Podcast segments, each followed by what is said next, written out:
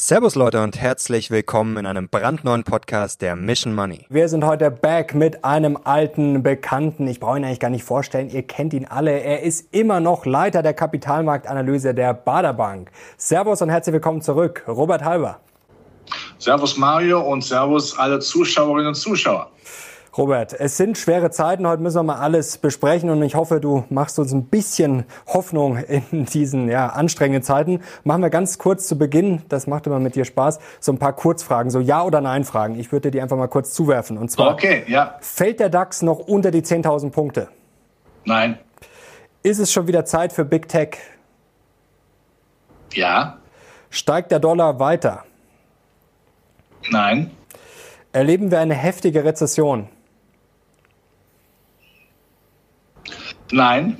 Findet China noch zur Vernunft? Äh, noch zur Vernunft? Äh, da muss ich, da stolper ich schon. Ja, die Frage ist, was du mit Vernunft meinst. Äh, marktwirtschaftliche Vernunft? Ja, Zero dann Covid. Eher nein, das, dann eher nein. Dann eher nein. Ähm, dreht Putin das Gas ab? Nein. Und kommt die Euro-Krise zurück? Die war nie vorbei. Die war nie vorbei besprechen wir gleich alles. Die achte Frage wäre jetzt noch Chantre oder Asbach in diesen schweren Zeiten, aber das klären wir am Ende. Mineralwasser immer noch. Wenn wir wissen, wie schlimm es ist. Jetzt Spaß beiseite. Äh, jetzt wollte ich schon Peter sagen. Robert, äh, ich habe dich am Samstag auf dem Münchner Börsentag gesehen und da warst du umringt von Leuten. Hast ja da auch einen äh, spannenden Vortrag gehalten. Jetzt wäre meine Frage, welche Frage haben dir die Leute denn am öftesten gestellt? Wann muss man wieder einsteigen? Das war die Frage, die gestellt worden ist. Wir haben ja schon viel verloren in der ersten Jahreshälfte. Es gibt ja auch eine Inflation an Krisen, ja. Du hast die Fragen schon gestellt, von daher muss man die jetzt nicht alle nochmal jetzt kurz zusammenfassen, aber eigentlich ist es ja dunkelste Nacht, ja. Äh, man sieht da kaum irgendeinen Lichtblitz. Die Stimmung ist ja ja, friedhofsähnlich. Michael Jacksons bleibt dabei Thriller, die Zombies tanzen auf den Friedhöfen. Die, die, der da, viele sagen, muss man da was machen? Ja, das ist dann halt sehr unangenehm. Da fragt man, wann ist das Elend denn vorbei? Aber, und da bin ich fest davon überzeugt, wir werden auch morgen übermorgen keine Baumrinde fressen müssen. Aber jetzt hast du gesagt, äh, wann man wieder einsteigt. Das impliziert ja, dass alle schon oder viele zumindest, die äh, mit denen du gesprochen hast, eher schon ausgestiegen sind, oder? Es sind viele draußen. Ja, sicherlich ist ja eher dann eine Privatkundenveranstaltung, also mit, mit den Anlegern, also jetzt nicht den, den, ich sag mal, den, den großen Kapitalanlagegesellschaften. Ähm, also ich habe den Eindruck, dass viele Private gar nicht so stark verkauft haben. Das waren die ganz Großen, die verkauft haben, die ja teilweise, wenn man Richtung Amerika schaut, äh, eine eine aktive Aktienquote von 20 Prozent, 25 Prozent haben. Das muss man sich auf der Zunge zergehen lassen. Das ist ja kurz vor Weltuntergang, was wir hier haben, was mhm. normalerweise 80 Prozent da ist. Also die Großen sind relativ stark draußen. Ich hatte den Eindruck, der eine andere äh, auf dem Börsentag in München, der wartet jetzt vielleicht noch mal eine Gegenbewegung nach oben ab und dann gehen sie vielleicht noch mal raus. Aber das ist äh, relativ unsicher. Man kennt das ja, äh, wenn die Gegenbewegung kommt, die Großen dann ihre Short-Position dann räumen, äh, dann geht der Markt nach oben und da sagt man, kann es sein, dass wir so viel Negatives gesehen haben, dass man sagen muss, Leute, also tiefer geht's jetzt nicht mehr, schlimmer geht's nimmer. Jetzt ist ja die Frage, also die Stimmung, die war jetzt schon natürlich seit Wochen, Monaten schlecht. Das hat zwischendurch auch nicht viel geholfen. Da ging es noch weiter runter. Wobei wir müssen uns jetzt auch nicht verrückt machen. Der DAX ist jetzt, während wir das Interview führen, hat sich wieder ein bisschen erholt, ist sogar über die 13.000 Punkte gestiegen. Also wir sind jetzt noch weg vom totalen Weltuntergang. Aber jetzt ist die Frage, du hast es gerade schon schön erklärt, bei den Großen sind viele an der Seitenlinie. Die sind wirklich relativ wenig historisch tief investiert. Ähm, also man würde eigentlich sagen, die Stimmung ist schlecht. Eigentlich kann es gar nicht weiter runtergehen. Aber jetzt verkaufen ja doch noch einige wenige. Jetzt kommen dann doch so die ein oder anderen Influencer dann noch, die sagen, oh, ich habe alle Aktien verkauft. Könnte es nicht auch noch kommen dazu, dass dann irgendwann der Druck so groß wird, dass dann immer mehr sagen, oh, ich verkaufe jetzt auch lieber, so nach dem Motto, ich will nicht der letzte Depp sein, der dann irgendwann, also alle sind draußen und ich bin der Einzige, der noch Aktien hat. Also kann das vielleicht nicht doch noch kommen, dass es wirklich so eine, ja, so eine Kettenreaktion nach unten kommt, dass die Leute gar nicht verkaufen, weil sie verkaufen wollen, sondern weil sie das Gefühl haben, ich muss jetzt verkaufen, sonst bin ich der Depp. Gut, man kann ja nichts ausschließen. Das ist ja einfach, ich sage ja, man kann auf die Stirn von Putin nicht dahinter schauen. Man kann nicht äh, die Rezession jetzt so genau einschätzen. Das ist relativ schwierig.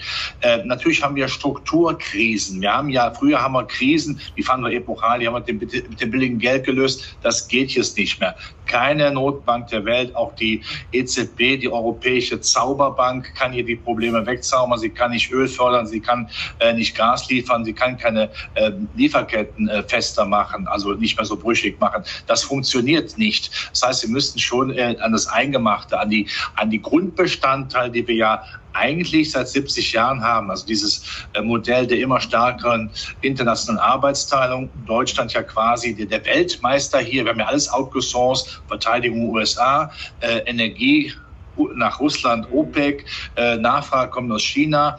Und was haben wir noch vergessen? Währungsmanagement, Zinsmanagement von der EZB. Wir machen ja nichts mehr selbst. Ja?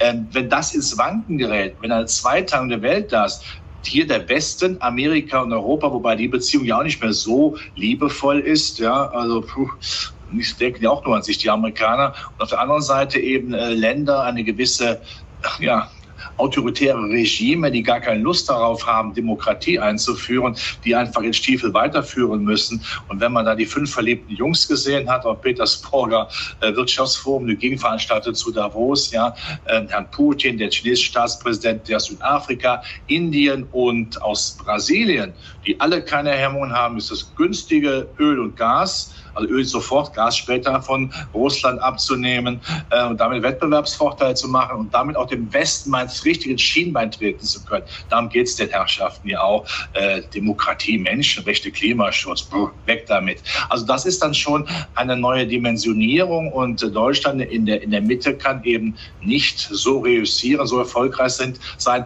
wenn wir Rohstoffe aus, äh, aus aus Russland nicht mehr so bekommen sollten. China sagen kann, ihr braucht äh, Vorprodukte für einen Industrieprozess, bekommt er nur noch, wenn er lieb zu mir seid und zeitgleich aber dann auch in äh, den Abnehmerländern die Türen zugemacht werden. Ist ja schön, dass wir Industrie-Know-how haben, das haben wir immer noch. Nur der beste Jockey kann auf einem toten Pferd nichts machen. Der beste Tischler kann ohne Holz nichts machen. Ja? Gut, man könnte sagen, das Holz kann man von den Köpfen der ideolo ideologischen Politiker bei uns nehmen. Da hat man sicherlich die ganze Welt, aber so einfach scheint das auch nicht zu sein. Also das ist schon eine neue äh, Dimension des Problems natürlich, dass man nicht so locker äh, leisten kann. Und dennoch gibt es immer noch, da reden wir wahrscheinlich drüber, immer noch Gründe auch zu sagen, und es gibt auch positive Aspekte.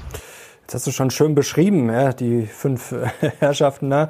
Also ähm, ich will jetzt nicht sagen, dass wir allein dastehen jetzt, aber schon so ein bisschen ja in schwierigem Gewässer, weil der Rest der Welt oder viele Teile der Welt sich ja einfach ja, dann denken, na gut, jetzt kriegen wir hier das Öl oder das Gas billiger.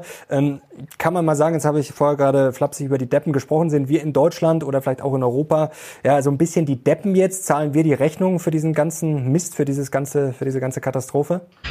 Wir haben uns zu Deppen machen lassen. In den letzten 16, 17 Jahren haben wir uns wirklich dann dumm angestellt. Wir haben äh, Politiker gehabt und Politikerinnen äh, die einfach nur haben laufen lassen, die also dieses Klumpenrisiko, zum Beispiel Energieversorgung aus, äh, aus Russland, Gas, das wird ja kein Unternehmen machen. Ich sage ja mal, eine Volkswirtschaft, ein Land wie Deutschland ist ja auch, kann man ja für das Unternehmen betrachten. Da haben wir dann Vorstands, die Politiker, der Aufsichtsrat sind dann die Wähler. Aber wenn man solche Klumpenrisiken eingeht, das wird ja kein Unternehmen machen.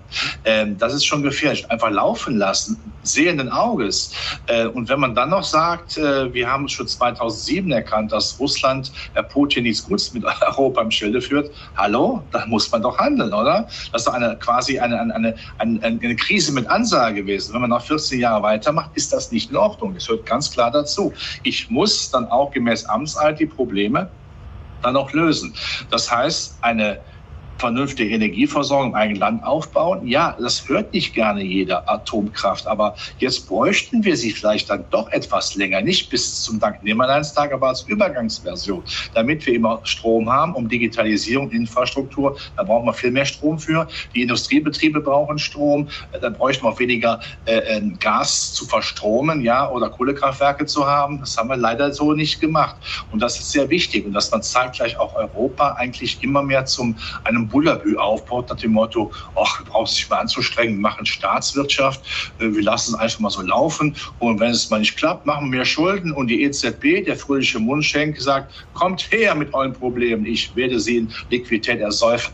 Äh, dass das nicht funktioniert, hat wohl, glaube ich, der Letzte jetzt kapiert. Äh, aber wenn man dann wirklich sagt, wir müssten zur Staatswirtschaft noch mehr zurück. Wenn wir Sozialminister haben, die äh, wie Heiland klingen, sage ich mal, jeder weiß, was ich meine, und sagt, noch mehr Sozialleistungen, dagegen hat da keiner was. Aber wenn die nicht erwirtschaftet werden, ist das relativ schwierig. Also eine Marktwirtschaft, innovativ zu sein, klasse zu sein, wirklich Champions League spielen zu müssen und nicht irgendwo Kreisliga. Das muss das Ansinnen von Europa sein. Ähm, und wenn wir das nicht machen, werden wir immer stärker zurückgerutscht und haben ein Problem. Hätten wir immer noch die Nebenkriegsschauplätze, können wir immer noch mit Gendergerechtigkeit arbeiten, können wir immer noch wie in Berlin darüber diskutieren, ob äh, das Schild Acht- und Wildwechsel statt eine, eines Hirschen männlich auch eine Hirschkuh trägt. Ja, ich meine, da fällt ja nichts mehr ein, wenn man das hört. Ne? Also das sind so Dinge, die können, äh, die sollten da nicht gemacht werden. Ich bin mal gespannt, wie man den Begriff herrenloses Damenfahrrad gendert. Äh, ich warte noch auf Vorschläge, wie das funktioniert. Aber das sind Nebenkriegsschauplätze. Das kriegen wir einfach nicht hin. Leistungsprinzip, wehtun. Politik hat zu führen. Nicht zu verführen nach dem Motto, das kriegen wir alles hin. Nein, und jetzt haben wir den Salat und jetzt müssen wir immer mehr Sozialleistungen das auffangen. Das kann der Staat aber nicht leisten. Und das ist eine Bedrohung. Und jetzt noch ein Satz, jetzt bin ich zu politisch. Ähm, lange Zeit dachte man, na ja, wenn die Inflation hoch ist, aber nicht bis zum Konsumenten runterbricht, CPI, also Verbraucherinflation, können wir ja über die Inflation ja eigentlich die Staatsverschuldung irgendwie ausbeamen, ja, ausmerzen. Das geht nicht, wenn wir es alles sehen, Inflationsraten sind jetzt angekommen und es kommen dann die Gesundbeter auf die Idee, wir machen einen neuen Lastenausgleich. Ähm, so die Hälfte des Vermögens ist dann mal weg, können wir über 30 Jahre staffeln. In der Tat ist die Staatsverschuldung dann weg. Das ist das Reizvolle daran. Nur die Leute, die für sich selbst ein Leistungsprinzip äh, angewendet haben, die gesagt haben, wir wollen mal vielleicht ein, ein Haus haben, eine Wohnung, die wir dann vermieten können, damit wir später davon auch dann in puncto Altersvorsorge profitieren können. Das sind die Gelangweilten. Und reich ist man ja schon in Deutschland als Facharbeiter. Das ist interessanterweise. Also die Maloche auch, die, die werden dann auch herangezogen. Also das ist schon faszinierend, was im Augenblick in Deutschland, Europa läuft. Jetzt hast du gerade, ja, ich will nicht sagen düsteres Bild gemalt, aber uns äh, schon ja nicht gerade Hoffnung gemacht, gerade mit der Gasabhängigkeit, das hast du auch ganz klar kritisiert. Aber du hast vorher auch gesagt, Putin wird das Gas nicht abdrehen. Also glaubst du, dass es dann doch nicht die Vollkatastrophe gibt? Also, also ich bin der Meinung, Putin, viele sagen ja, äh, er wäre nicht Herr seiner Sinne. Nein, der ist Herr seiner Sinne, er weiß genau, was er tut. Schachspieler. Ähm, wenn man das mal durchspielt, natürlich, wenn er jetzt sagt, die bekommen kein Gas mehr oder verschiedene Spielarten. Die bekommt nur Gas über äh, die, die Pipeline 2, was ja dann ein riesiger Glaubwürdigkeitsverlust ja für den Westen wäre, wer sich darauf einstellen will. Können wir nicht machen. Aber wenn er kein Gas mehr liefert, in der Sekunde hat er diesen Trumpf komplett verspielt. Das tut uns weh. Das tut uns verdammt weh. Müssen wir nicht drüber nachdenken. An die vielen Papierfabriken, Glasfabriken und äh, Kurzarbeiter, die wir dann haben, tut weh. Aber dann ist aber dieser Trumpf weg. Zweite Variante wäre zu sagen, na ja, die Turbine ist da, ich kann wieder etwas liefern, rauf und runter, den, den Fisch im, im, am Angel zappeln lassen, den Westen, ja, nach Motto, wenn es mir gut geht, bisschen mehr Leine, ansonsten nicht. Das, ist, äh, das wäre äh, auch sicherlich nicht angenehm. Perfide wäre es, wenn er sagt, ich liefere mehr. Wenn er sagt, haben jetzt 40 Prozent gehabt vor der, vor der Wartung. Ich gehe mal wieder auf 60 Prozent hoch. Denn dann würde er genau in das Wespennetz von vielen Europäern stechen, der Motto, ähm, wir wollen Winter nicht frieren. Und wenn er mehr liefert, kann man dann auch Sanktionen aufrechterhalten? Ist mal ganz verrückt gefragt. Und äh, ich sage mal, die Parteien, die natürlich eher eine Klientel haben äh, von einkommensschwächeren äh, Bevölkerungsschichten, ja, die am meisten leiden werden im Herbst, Winter, wenn es hart auf hart kommt. Der Druck wird schon sehr stark werden, dann zu sagen, man lass muss doch irgendwie mit Putin vielleicht ein bisschen einigen. Er würde weiterhin Geld verdienen, und hätte Zeit gewonnen, bis eben auch die Pipelines Richtung äh, Indien und China für Gas gelegt sind. Also das ist auch durchaus eine Möglichkeit, die er machen könnte. Wenn er gar nichts mehr liefert, tut das verdammt weh. Aber nochmal, dann ist er der böse Bube, ganz klar. Da gibt's, das ist der das ist der Satan sozusagen, ja, aber dann kann man sagen, schlimmer geht's nimmer. Denn dann, was soll da noch kommen? Mhm.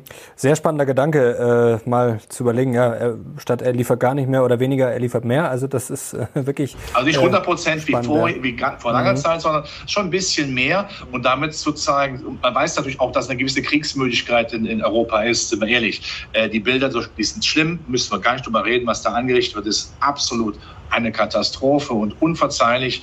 Aber äh, so die Angst, äh, was ist hier mit, mit meiner Gasrechnung? Was ist hier mit Energieversorgung? Das tut ja sehr vielen Leuten, was ich ja weiß, auch verdammt weh, dieser Gedanke.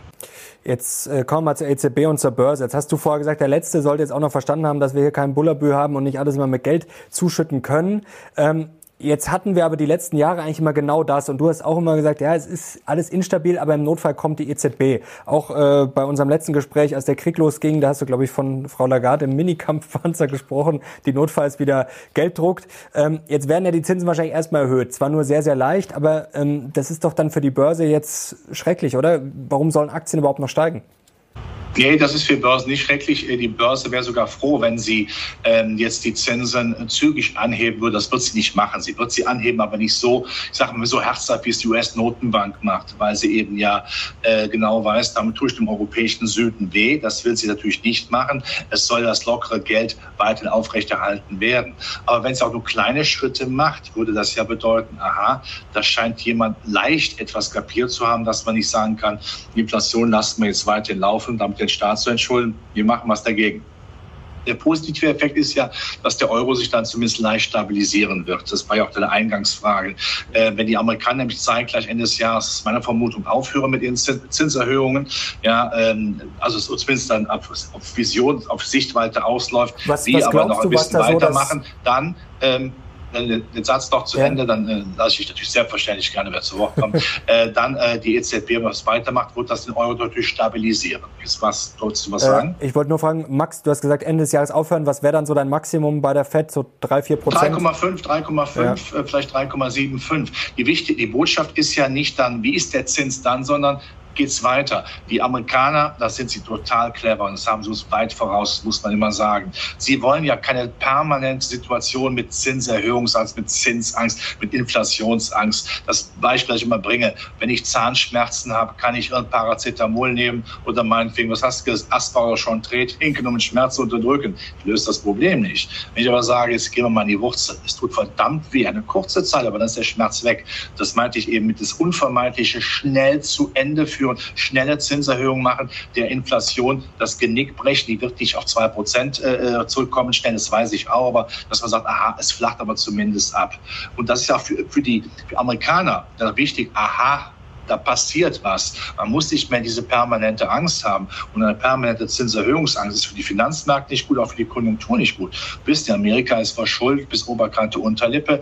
Ähm, da tut es schon richtig weh. Äh, ich habe ja Freunde in Amerika, die, die, sagen, es tut schon weh, wenn man sieht, wie die Bauzinsen nach oben explodiert sind. Ja, äh, das ist schon sehr unangenehm, wenn man ja auf Kredit lebt. Und die leben ja auf Kredit. Mit Beginn des College-Besuches äh, nimmt ja jeder 16-jährige Kredit auf, die er dann im Extrem Extremfall gar nicht mehr zurückzahlen kann. Also dieses Kredit, diese Kredit auf, dieser Kreditbau, ja, dieser, Ho dieser Hochhaus, wie, Hochhausbau wie in Manhattan, ähm, das funktioniert natürlich nicht, wenn die Zinsen lange, lange, lange nur steigen, dann bricht ja diese, äh, diese Pyramide in sich zusammen. Also schnell durch. Das wird eine EZB so nicht machen. Sie wird sporadisch etwas machen, aber wenn die Meldung kommt, wir machen in Amerika oder klar ist, wir werden nicht mehr so viel machen, wird der Euro dann etwas stärker. Nur, das hilft nur kurzfristig Pyrrhus-Sieg, wenn wir längerfristig mit der Zukunftsfähigkeit von Europa arbeiten. Ja? Was können wir? Wie können unseren Wohlstand sichern? Was verkaufen wir der Welt? Wie beglücken wir die Welt? Und wir sagen, nö, wir machen ein Industriemuseum. Dann kommen dann die Chinesen, Amerikaner sagen, das war früher mal der Nabel der Industriewelt. Das ist zu wenig. Und wenn das passiert, wird der Euro auch in der längerfristig sehr schwach sein. Davon abgesehen, wenn die Wirtschaft nicht läuft, haben wir irgendwann auch ein Demokratieproblem. Äh, wir kommen gleich noch äh, zur ja, Handelsbilanz, die ja mittlerweile auch ein bisschen anders aussieht. Da sprechen wir gleich noch drüber. Ähm, jetzt hat sich ja ein Narrativ rausgebildet, jetzt haben wir gerade schon über die Zinsen gesprochen, nach dem Motto, ich vereinfache jetzt mal ganz stark, Aktien können so lange nicht steigen, äh, bis die FED quasi fertig ist, die Zinsen anzuheben. Eigentlich wäre es ja jetzt ganz einfach, ähm, nach dem Motto, ah, ich warte jetzt bis Jahresende, bis 3,5, vielleicht 4 Prozent ähm, und dann gehe ich wieder rein und dann steigt's wieder. Ähm, das Problem ist nur, solche Pläne gehen an der Börse meistens schief, oder? Ja, es geht nicht um äh, die, äh, die, Realist die reale Zinspolitik, es sind die Zinserwartungen. Wenn die Finanzmärkte ja gucken, was erwarten wir bis Ende des Jahres, Zinserhöhung sind wir bei 3,5. Im nächsten Jahr wird das schon teilweise bei der Zinssenkung erwartet. Das ist das Schöne. Wenn es wirklich Amerika in die Rezession geht, ja, durch diese starken Zinserhöhungen, kann ich ja im nächsten Jahr mit Zinssenkung genau dort wieder ansetzen, was ja äh, der Lustgewinn der Amerikaner ist, neue Kredite zu dann günstigeren Konditionen anbieten. Dann haue ich ja wieder die Konjunktur nach oben weg, weil zwei Drittel der Wirtschaftsleistung ja auf den Konsum basiert. Das funktioniert ja und das ist clever gemacht. Ich glaube, Herr Paul, der US-Notenbankchef, hat auch lange Monate, natürlich auch jeden Tag war er wahrscheinlich in allen Kirchen von Washington, wo die FED ja ansässig hat gebetet, lasst die Inflation nur transitorisch sein. Leider war es das nicht, ja, aber jetzt sagt er, jetzt haue ich ihr halt von hinten auf den Kopf, mache sie platt, ähm, brich ihr das Genick, zumindest, dass die Deutsche runterkommt und dann habe ich ja wieder Muße, etwas zu machen. Äh, das wird die schnellste Zinserhöhung, eine der schnellsten Zinserhöhungsphasen in Amerika werden. Danach wird man wieder senken und dann ist die Erwartung da, Mario. Die Erwartung, mhm. aha, es wird besser. Sag mal so, äh, wenn man weiß, die Schwiegermutter kommt am Wochenende. Ab Sonntagnachmittag wird man permanent fröhlicher. Aber, und weil wenn sie dann wieder am Sonntagabend wegfährt. Und stell dir vor, sie sagt ab, dann, dann ist richtig, dann ist richtig Party, wenn sie fünf Minuten vor dem Besuch absagt, dann kann man wirklich statt dem Wir Asbach, verstehen uns, du scheinst auch Probleme zu haben. Nee, nee, ich meine Schwiegermutter ist tatsächlich äh, wirklich sehr, sehr, sehr, sehr nett. Ähm, man hat, manchmal hat man auch Glück im Leben. Ähm, also ich sehe es auch eher positiv. Ich muss sagen, ich bin jetzt auch eher auf der Baustelle, dass ich jetzt sage, okay, die FED macht jetzt wahrscheinlich mit Gewalt schnell so hoch, wie es geht, nach dem Motto, ja, wir hauen jetzt, du hast es schön gesagt, von hinten auf den Kopf, ohne alles komplett niederzureißen. Und dann hat man ja vielleicht schon wieder Spielraum nach unten, wenn vielleicht die Rezession kommt oder wenn es nicht ganz so rund läuft. Also eigentlich wäre doch das ein super Narrativ ja, für neue Allzeithochs, oder? Äh, ja, neue Allzeithochs. Äh, Flapsig langsam. Wir haben immer noch das, das Rezessionsthema, ja, das wehtut, aber äh, es gibt ja viele Branchen, äh, da tut die Rezession nicht so weh. Äh, Hightech-Sektor ist relativ kriegs- und konjunkturunabhängig. Nicht in allem, aber in vielen Bereichen. Ähm, natürlich die Stay-at-Home-Aktien. Gut, Corona, äh, uns müsste Karl Lauterbach einladen, der hat ein Jahr ja vor mir an meiner Schule Abitur gemacht. Aber okay, dann kann man da vielleicht etwas mehr Licht ins, ja, Licht weiß ich nicht, okay. Lassen wir es lassen so stehen. Also reden wir einfach äh, über Amerika. Hightech-Sektor kann natürlich dann weiterhin brillieren oder dann ist die Zinsangst weg und dann gibt es ja keinen Grund mehr zu sagen, oh, jetzt muss ich aber weiterhin Angst haben, dass diese ho hohen Zinsen mir die Bewertung natürlich der Hightech-Welle malig machen. Da ist ja schon sehr viel passiert. Wenn man sieht, dass ja viele Hightech-Werte auf 20 Jahresdurchschnitt sind, die verdienen ja auch Geld. Die verdienen ja Geld, hat im neuen Markt nichts mehr zu tun. Und wenn man gerade sieht, dass natürlich auch äh, der Wettbewerb weltweit immer größer wird, wird ja immer weiter rationalisiert. Dafür brauche ich auch die Hightech-Werte. Das ist, glaube ich, sehr wichtig, das auch zu sagen. Ähm, das ist nicht vorbei. Ja, das kommt dann definitiv wieder. Und äh, die andere Sichtweise Rezession ist natürlich dann die Konjunkturwerte, die es immer noch sehr schwerpunktmäßig in Europa und Deutschland gibt. Die Bewertungen sind ja auch auf Depressionslevels teilweise. Und wenn man sieht, die Kursentwicklungen von, Aushängeschildern, obwohl die weltweit ja äh, vertrieben vertreten sind, also Energierohstoffe auch günstig bekommen können, nicht nur, nur über Deutschland oder in Deutschland, auch weltweite Absatzmärkte haben, ähm, dann ist das ja auch nicht so schlecht. Ähm, wie gesagt, wenn man keine Welt, wenn wir keine, keine wir haben eben gesagt, keine Baumrinde fressen, dann muss man eben auch in diesem Sommer der Erkenntnis sozusagen, nenne ich es immer, was macht die EZB, Gas und Rezession und FED und Konjunktur, dann muss man schon langsam wieder sagen, kuh ich mir die Werte doch bitte an. Jetzt kommt was fürs Phrasenschwein, der Börse wird nicht geklingelt. Keiner sagt mir so, jetzt haben wir heute müssen wir kaufen. Ähm, aber wenn man das zusammennimmt, dann würde ich sagen, sollte man durchaus etwas optimistischer in die Zukunft schauen. Neue Allzeithochs in dieser Welt ist nichts ausgeschlossen, aber wollen wir das mal etwas ruhiger, sachlicher betrachten. Das war jetzt auch ein bisschen Wunschdenken, aber zumindest mal wieder äh, grün Richtung Norden, nicht Richtung Süden. Ähm, aber du schließt dann wahrscheinlich die heftige Rezession aus, oder? Denn wenn die kommen würde, würde es ja auch Big Tech treffen. Also ich sag mal, wenn wir jetzt wirklich äh, die kurz vor der Baumrinde sind, dann wird sicherlich auch äh, Werbung zurückgefahren, dann wird es ja auch die Alphabets treffen, auch die Metas und Instagrams und Co., was natürlich zu Meta gehört. Also eine heftige Rezession würde wahrscheinlich schon, ja, eigentlich allen wehtun, oder? Ja, die Frage, was eine heftige Rezession ist. Wenn wir natürlich sowas kriegen wie, wie es weiß ich, wie damals nach der Finanzkrise ähm, oder aber ähm, Corona nur, jetzt sind wir wieder beim Thema. Kreis schließt sich wieder. Wenn es so heftig kommt mit der Rezession, was macht dann die Inflation? was machen dann die Notenbanken? Runter nach dem Motto, wenn wir Inflation bekämpft haben, müssten wir eine zu geringe Inflation auch bekämpfen. Das, die, das Stück Marketing, die zwei Sätze, die schreibt jeder Dreijährige sofort. Ja, das ist auch wichtig. Und wenn man in die Vergangenheit schaut, Rezession ist ein Thema, klar für die Konjunkturwerte, aber ähm, die besten Börsenphasen waren nicht die, die Phasen, wo die Konjunktur gelaufen ist wie geschnitten Brot. Es waren die Phasen, wo die Hoffnung da war, es wird besser, zum Beispiel mit dem billigen Geld und mit dem Ausmerzen der größten Alternativanlageform des, Zins, äh, des Zinspapiers oder der Zinspapiere. Die werden ja nicht attraktiver. Ähm, die, auch in Amerika werden die ja nach äh, Inflation negative Realzinsen haben.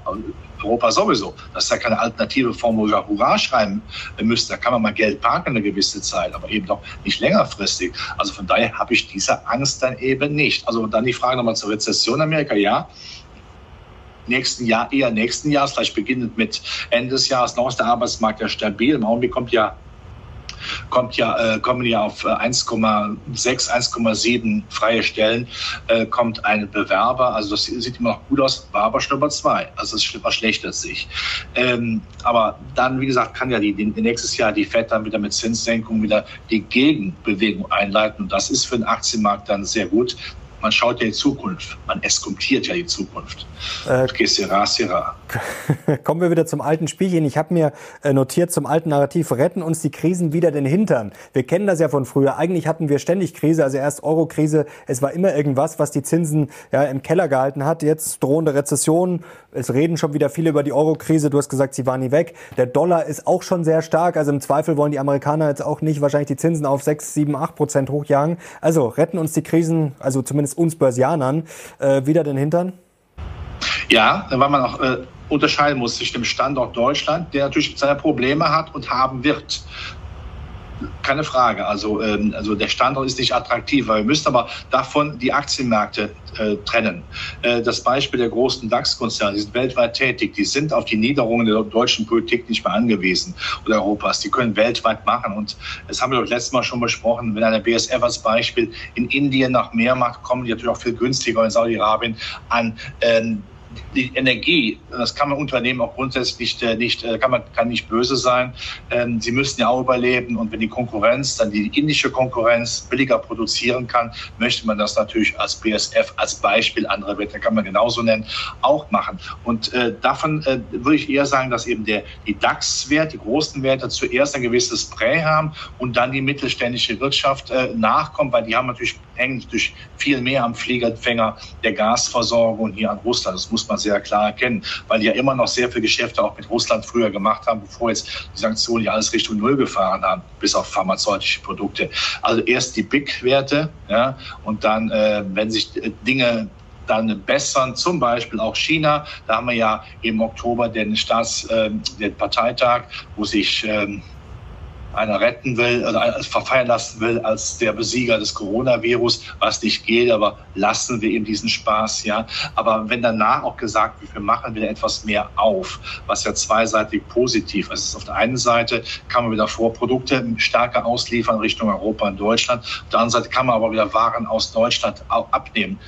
Längerfristige Abhängigkeit gefällt mir nicht, klar, aber jetzt mal auf mittelfristige Sicht ist das schon da wieder positiv. Es gibt ja Firmen in Deutschland, äh, ich war ganz erstaunt, die haben ja Auftragsüberhänge äh, von ein, anderthalb Jahren. Das heißt, sie brauchen keinen neuen Auftrag mehr. Die sind anderthalb Jahre glücklich mit dem, was sie abarbeiten können. Nur sie müssen es abarbeiten können. Und das wäre natürlich dann, wenn China ein bisschen aufmacht, schon sehr, sehr wichtig. Und wenn dann ist vielleicht die geringste Wahrscheinlichkeit, aber wir müssen ja äh, trotzdem durchspielen, haben wir auch gemacht, Putin sogar ein bisschen mehr liefern würde, ist jetzt nicht das Haupt, äh, die Hauptwahrscheinlichkeit, aber dann, äh, lieber Mario, dann gehen wir alle zu unserer Volksbank, Sparkasse und Bank, lassen uns den Dispo erhöhen und kaufen Aktien. also du würdest momentan, um es mal zusammenzufassen, sagen, im Zweifel kaufen oder sogar ganz Im sicher zwei, kaufen? Im, also zwei, zwei Teile, also wie gesagt, ich, die regelmäßigen Aktiensparpläne mhm. auf jeden Fall machen, unbedingt. Also ich, ich habe Freunde, die haben selbst die äh, Sage, das, das verstehe ich überhaupt nicht. Ihr sagt mir mal, Anfang Januar haben wir gesagt, viel zu teuer und jetzt sagt er nicht. Ja, aber es geht alles kaputt. Sag ich, nein, auch diese Krise werden wir, werden wir überleben die größeren Werte, also Einzeltitel zu kaufen, die Hightech-Werte in Amerika, ja, da würde ich schon, äh, das ist jetzt ein bisschen mutig, aber schon jetzt im Sommer der Erkenntnis, ich wiederhole mich, bin auch schon älterer Herr, äh, aber dass man dann sagt, ich suche mir da schon mal die Titel aus und ich Mallorca äh, dann äh, liegen sollte, wenn ich überhaupt hinkomme, weil die Flughäfen ja dicht sind, ähm, kann ich mir, oder wenn ich nicht ankomme, kann ich nach Hause fahren und mich stärker dann um die Aktien kümmern. Nein, das war böse, aber jetzt, ich gönne jedem natürlich seinen Urlaub.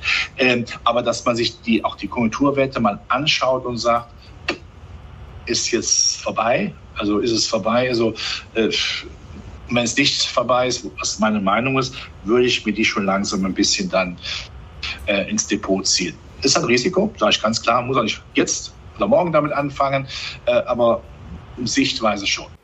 Also siehst du auch eher dann vielleicht schon wieder den Wechsel, wenn es jetzt eine Erholung geben sollte, dann auf Tech, also jetzt nicht unbedingt alles auf Value und nicht alles auf Krise ausrichten?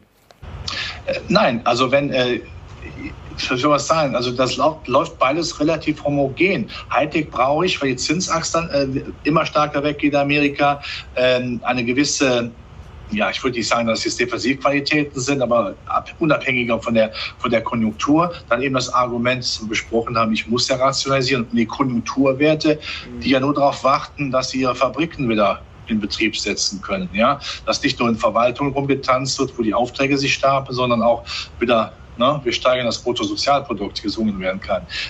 Das, das ist es, wenn das kommt. Also wenn die, die Produktionszahlen besser werden. Früher schaute man nur auf die Auftragseingänge. Wenn die Produktionszahlen dann wirklich besser werden können, ist das natürlich dann positiv. Und dann würde sich auch sicherlich unsere Handelsbilanz äh, wieder etwas besser darstellen. Zumindest kurz- und längerfristig haben wir ein Problem, aber kurzfristig würde man sehen, naja, da können wir ja auch wieder Rechnungen schreiben. Denn Auftragseingänge schreiben ja keine Rechnungen. Dafür kriege ich nichts. Ich bekomme es dann, wenn ich dann Geld, wenn ich produziert und geliefert habe. Also du hast trotz der negativen Handelsbilanz, was ja schon einige vom Hocker gehauen hat, hast, hast du Deutschland noch nicht aufgegeben? Äh, nein, nicht, aber nur, äh, wir können jetzt nicht so weitermachen. Wenn wir wieder weiter Heile, Heile Gänschen singen und Kumbaya, my Lord singen, haben wir ein ernstes Problem. Und der Handelsplatzüberschuss kommt ja zustande auch, weil wir natürlich die Rohstoffe teuer einkaufen und natürlich im Augenblick teilweise gar nicht ausliefern können. Das ist ja auch ein Grund. Aber es ist ein Alarmzeichen, weil unser Handelsplatzüberschuss ist auch ein Qualitätszeichen unserer Produkte die offensichtlich so gut sind, dass man sie immer noch gerne kauft.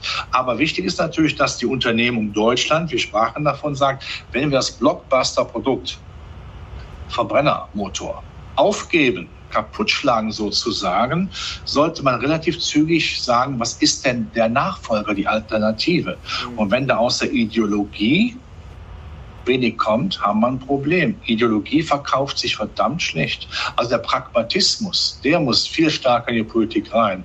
Also ähm, auch für die Auseinandersetzung in der Demokratie. Das sage ich auch noch jetzt die zwei Sätze. Wir haben ja eine, die Demokratie hat ja einen unschätzbaren Vorteil gegenüber der Diktatur. Es kann gestritten werden.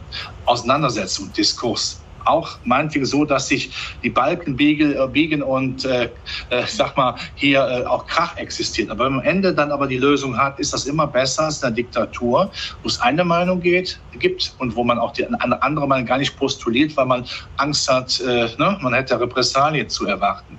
Wenn man aber hier in Deutschland meint, wir lassen eigentlich nur noch staatlich als immer mehr die eine heile Gutmensch-Mentalität zu, moralisch einwandfrei, absolut gendergerecht und ohne jeden Zweifel, dann haben wir ein Problem. Dann ist der Diskurs nämlich auseinandergesetzt. Und ich als alter, alter Herr kann ja sagen, habe ich auch schon öfter gesagt, ist aber wichtig, eine Auseinandersetzung im Bundestag zwischen Franz Josef Strauß und Herbert Wehner früher hat die Ränder gar nicht existent gemacht. Das sollte man bitte auch nicht vergessen. Also Auseinandersetzung ist was Gutes. Wir müssten nicht alle sagen, ja, alles ist wunderbar, wir folgen der Hypermoral. Das ist falsch. Man muss auch mal die Querdenker haben mit Ecken und Kanten. Die sorgen nämlich auch für das Salz in der Suppe. Und die verbieten uns die Ballermann-Hits nicht. Das ist nämlich im Sommer der Erkenntnis ja bisher für viele die schlimmste Überraschung. Das ist unser Problem. Auch, das ist ganz Peter, schlimm, dass gewisse Schlager nicht gesungen ja. werden können. Und natürlich, wenn äh, Herr Lindner eine teure Hochzeit feiert, das sind ja unsere Probleme. Über die müssen wir sprechen. Das ist unheimlich wichtig in Deutschland offensichtlich. Es ist faszinierend, ja. ja.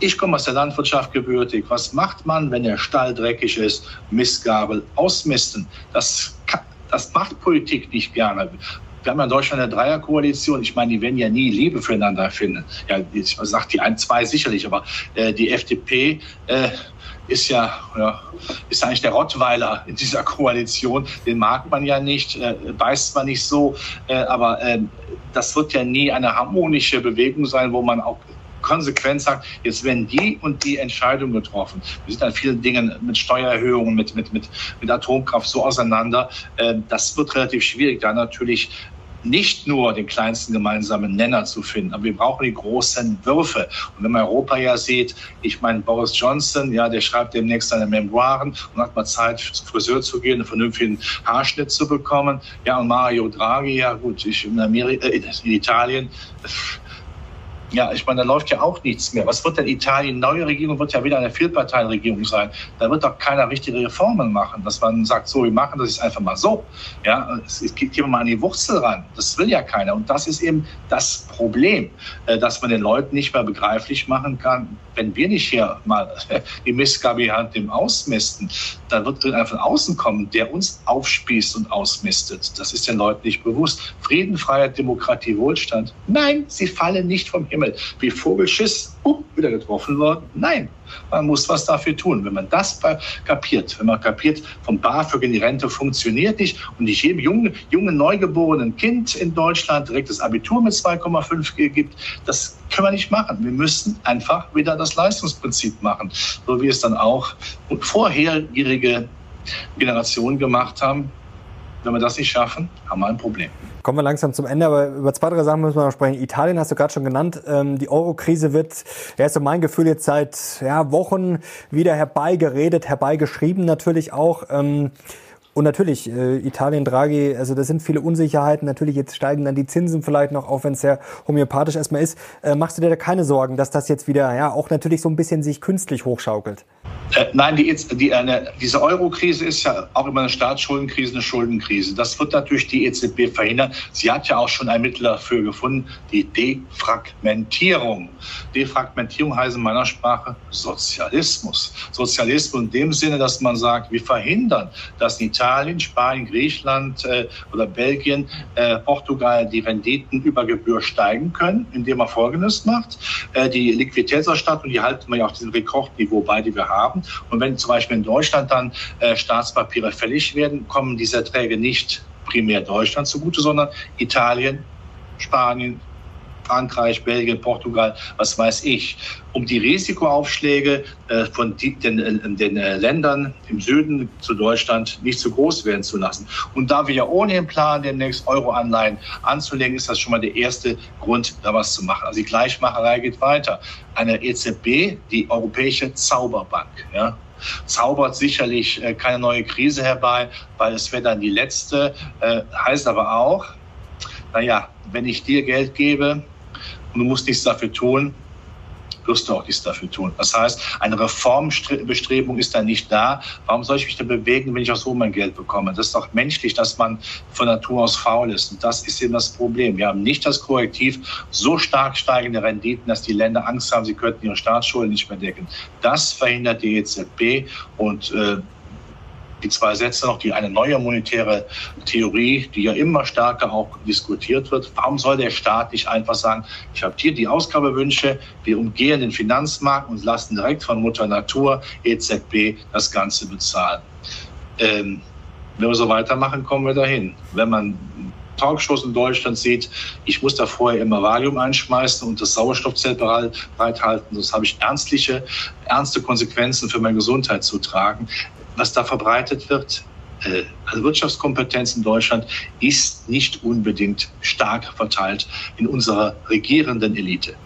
Sie müssten halt uns beide mal einladen oder am besten einfach uns hier senden, 20.15 Uhr. Am besten auf allen Sendern gleichzeitig, äh, wie wir dann, und am Ende würden wir dann auch noch Laila singen und einen Asbach aufmachen. Das würde vielleicht mal uns alle nach vorne bringen. Jetzt nochmal Spaß, Spaß beiseite, mal was Ernstes. Wann sehen wir denn jetzt endlich die Spitze, den Gipfel, den Peak bei der Inflation? Jetzt haben wir ja lange drauf gehofft. Erst haben wir gehofft, es ist vorübergehend. Dann haben wir gesagt, oh, ähm, der Basiseffekt kommt dann irgendwann mal. Also bisher hat noch nichts geholfen. Äh, wann also ist es denn Wir sehen es in Amerika schneller als bei uns, weil ähm, äh, wir sehen ja, die Rohstoffpreise kommen ja schon drastisch mhm. runter. Ja, also äh, und äh, Inflation ist ja mal Vergleichswert. Inflation jetzt mit dem letzten Wert, äh, letzt, also nicht mit dem äh, Wert im Juli dann oder Juni im letzten Jahr. Und wenn die Rohstoffpreise durchfallen, das tun sie ja selbst Erdgas hat ja einen Knick gemacht, aber auch äh, selbst Weizen und Kupfer, also sehr kulturzyklisch, äh, dann kriegen wir da natürlich auf jeden Fall Entspannung. Wenn wir feststellen, dass in Amerika weniger gebaut wird, wenn man weniger ins Diner geht und in den Küchen, die man ja teuer eingebaut hat, wo man ja nicht kocht. Amerikaner haben ja Küchen, die nicht gekocht wird. Das versteht kein Mensch, aber so ist es. Die werden auf einmal genutzt, da werden auf einmal Betriebsanleitung gelesen. Okay, dann wird das relativ zügig kippen. Äh, in Europa etwas später, aber es wird auch in Europa noch kippen. Das wird jetzt kein gewaltiger Rückgang sein, relative Art. Absolut bleibt sowieso die Inflation sehr hoch, aber es wird dann kippen, einfach dass die Niveau nicht zu halten ist. Und wenn man einfach mal äh, die Rohstoffpreise jetzt nicht aktuell sind ja schon weit runtergekommen, nehmen wir die jetzt mal von, äh, von Ende Juni, wenn man die durchzieht bis, ich sag mal, Ende des Jahres, kriegen wir schon eine deutliche Entlastung auch von ähm, der Inflation. Und ich glaube nicht an die, äh, wie heißt es, an die Zweitrundeneffekte. Erstmal, diese Gehaltsforderung wird nicht umgesetzt.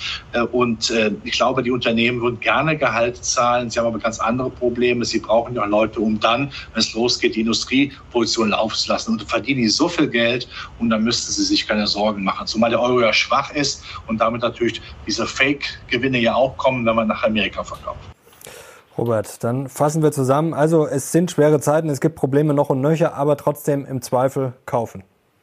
Im Zweifel, ja, ein bisschen Geduld haben, das gehört dazu. Ja, wie gesagt, es klingelt niemand, aber ähm, den Sommer dieser Erkenntnis habe ich zum dritten Mal gesagt, aber dass man da äh, sich mal darüber klar wird, ja, der Standort hat Probleme, aber die Aktienmärkte nicht. Und wenn es dann wieder nach oben geht und viele sitzen auf, auf Cash, gerade in Amerika, wie Onkel Dagobert auf seinen Dukaten, die ersaufen in Liquidität.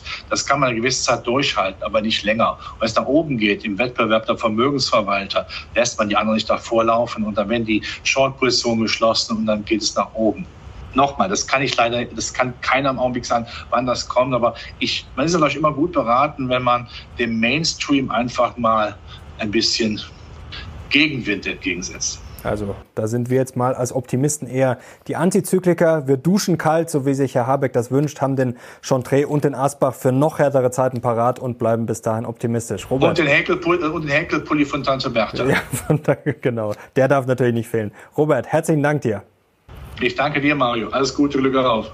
Danke dir auch und euch natürlich auch alles Gute und ich hoffe, euch hat's gefallen. Wir kriegen einen Daumen nach oben und schreibt doch gerne mal in die Kommentare. Ja, wir haben ja heute wieder alles besprochen und Robert hat ja wieder einiges rausgehauen. Danke dir, danke euch. Wir sind jetzt raus. Bis zum nächsten Mal. Ciao.